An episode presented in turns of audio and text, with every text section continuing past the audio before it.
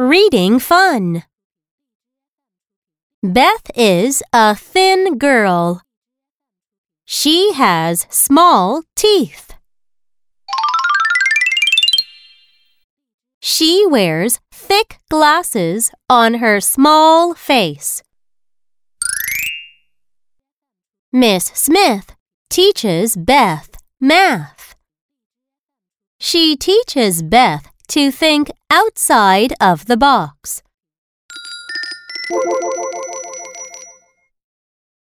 One day, Miss Smith gives Beth a nut.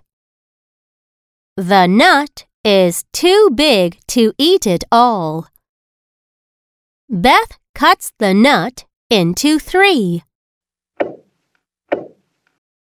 She thanks for her small mouth, for she can eat three nuts with her small teeth.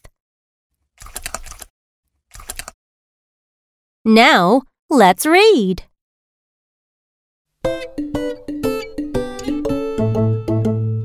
Beth is a thin girl. Beth is a thin girl. She has small teeth. She has small teeth. She wears thick glasses on her small face. She wears thick glasses on her small face.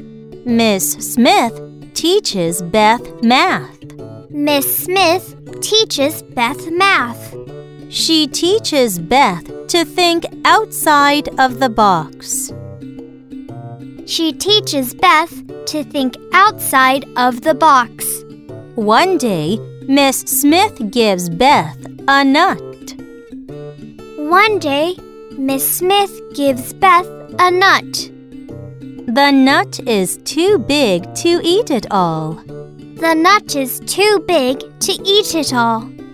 Beth cuts the nut into three. Beth cuts the nut into three. She thanks for her small mouth, She thanks for her small mouth, for she can eat three nuts with her small teeth. for she can eat three nuts with her small teeth.